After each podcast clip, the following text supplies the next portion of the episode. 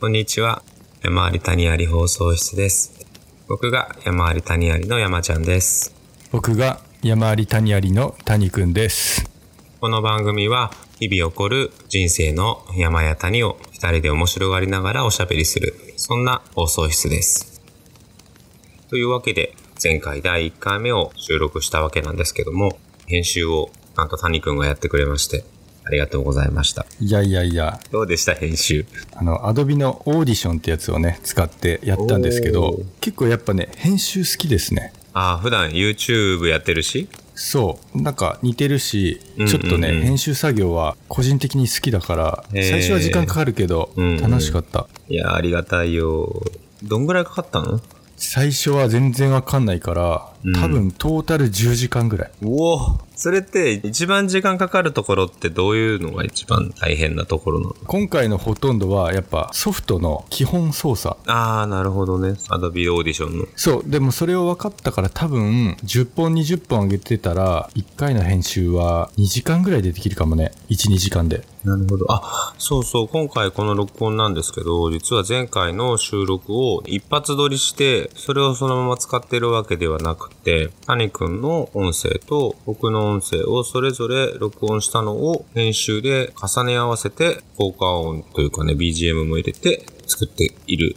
そんな設計ですよね。そうだね。どうやって撮ったかっていうと、お互いが LINE 電話で電話して、そっちの音声はお互いのイヤホンとヘッドホンとかで拾って、それとは別にお互い1個ずつマイクがあって、そこで別々に声だけを収録して、で、その2つのデータを合わせて編集ソフトで編集したと。そんな感じですね。そんな感じですね。これなんで今回始めるにあたって僕らはマイクをね、買ったわけなんですよ。谷くんのマイクどんなやつだっけ？めっちゃでかいよね、これ。ブルーの、なんだっけ、 Yeti ってやつだ。ブルーの Yeti？ちょっと俺もこれ今調べるね。そう、調べて、アメリカの YouTuber の定番みたいな感じで、へー。あ、YouTuber の皆さんもじゃあこうやってマイクをみんな持ってるわけだ。あの、ものによってはね、例えばゲーム実況とか、あー、なるほど。あと自分は YouTube やってるけど、本当はできれば使った方がいいんだよね。使った方が全然音声がいい。あとはいつも動画編集は Adobe の Premiere Pro ってやつ使ってんだけど、うん。なんで今回オーディションにしたかっていうと、うんうんうん。同じ Adobe の会社だからすごいリンクしてて、動画で編集してるやつを音声部分だけをそのオーディションっていうところで編集できたりとかリンクできていってなんでちょっとこのオーディションを僕が使えるようになったらかなり動画の編集も幅が広がるかなっていう、へー。なんかあれか、イラレとフォトショーみたいな関係？そうそうそう本当にそれすごいね、アドビさん。Adobe さんすごいです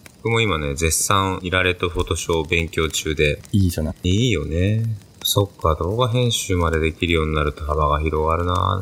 でもな、本当にちょっとしばらくは、あの、映像編集じゃないや、音声編集よろしくお願いします。もちろんもちろんめっちゃ助かる。個人的にちょっとそのスキルは身につけたいなとちなみに前回の聞いてみて、なんか、いろいろ反省点があるわけじゃないですか。そう声がね、なんか、やっぱり難しかったね、最初。なんかほんとね何でもそうだけど新しいことチャレンジするのは、もうミスがあって当然じゃない？そうだね。僕結構なんかもうとりあえずやりたいと思ったらやってしまうタイプで、うん。っていうのがやんないと本当に分かんないことがあったりして。いや、それはそうだよね。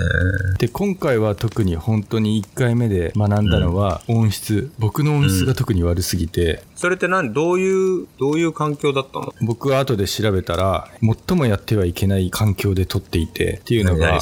僕が今デスクの前に大きいマイクを立ててますと。うん。で、そのすぐ前にパソコンのデスクトップがあって、でっかい画面がある。で、そのすぐ後ろはもう壁なんですよ。うんうんうんうん。で、右側も壁。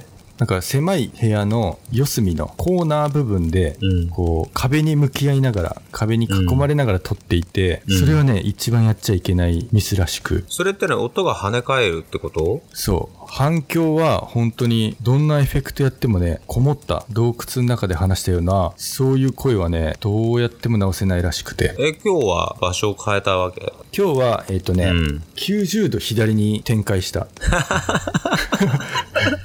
え でも面白い。それで全然楽しみだね。なんかどう変わるのか。そう。やっぱりね、うん一般家庭の壁ってどうしても反響しちゃうんだって。はいはいはいはい。だからまあもちろん音楽のさ、スタジオとかってね、そういう防音とかなんかそういうのあるじゃない？うんうんうん。で、えっ、とね、一番いいのは古着屋とか、服がいっぱいある部屋とか。へえ。音が全く跳ね返ってこないから、そういう環境はベストらしい。すごいね。じゃあ、クローゼット、あ、でも狭すぎんのか。そう、そう。よくポッドキャスターの人とか言うんだけど、うん。ウォークインクローゼット、アメリカとか結構でかいから、はいはいはいはい。その中で撮る人もいる。へえ、面白い。でも日本のウォークインクローゼットは狭いからね、もう反響しまくるかもしれないってことだよね。でもあの、もともとね、英語で言うとウォークインでしょ？ウォークインって歩いて入っていくって意味なのね。はいはいはいはい。だから、日本みたいに狭くて、開けるだけ開けて入れないのはウォークインじゃないよねっていう。確かに、そりゃそうだな。いや、アメリカの家はいいな基本広い。日本みたいなあんなマンションみたいな、あんな狭さの家はないのかな？そんなことはない。僕はね、結構感覚がこっち来てずれてるけど、ちょうどね、8年になったね、うんちょうど。なんかね、こっちで言うと今住んでるアパートは結構狭いの。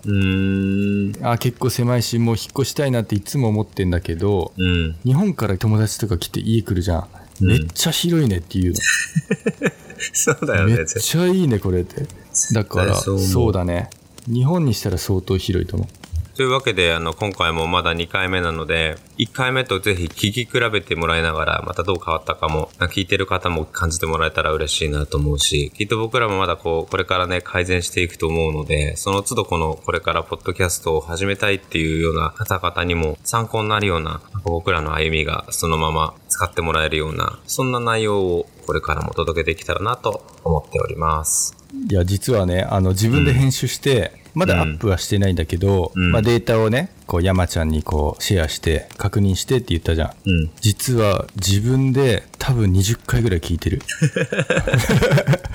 なんか、にやけながら、あ、これいいなって思いながら、なんか面白いなって、結構にやけて、あとやっぱりね、僕、仕事中、作業してる時に、あの、結構一人の世界だから耳が開いていて、うんうんうん。作業してる時に耳だけで聞けるっていうのいいなと思って、これからますますポッドキャストの需要が増えそうだなと。なね。うん、あと今山ちゃんがやってるエア、エアポッツ。エアポッツ、そういうのもさ、すごい流行ってるし、クオリティ高いから、やっぱこれからはポッドキャストでしょうと。そうだね。気楽だよね、音声はね。あそんな感じで、1回目、でも僕結構ね、聞いたんですよ、自分でも。そしたらね、これは意外と聞けるんじゃないかと、自分なりにも思い、一応、奥さんも、おこれ全然聞けるよって言ってくれたのが、ちょっとほっとした。いいね。これから楽しい話題をどんどんね、毎回提供していきたいなと。そうですね。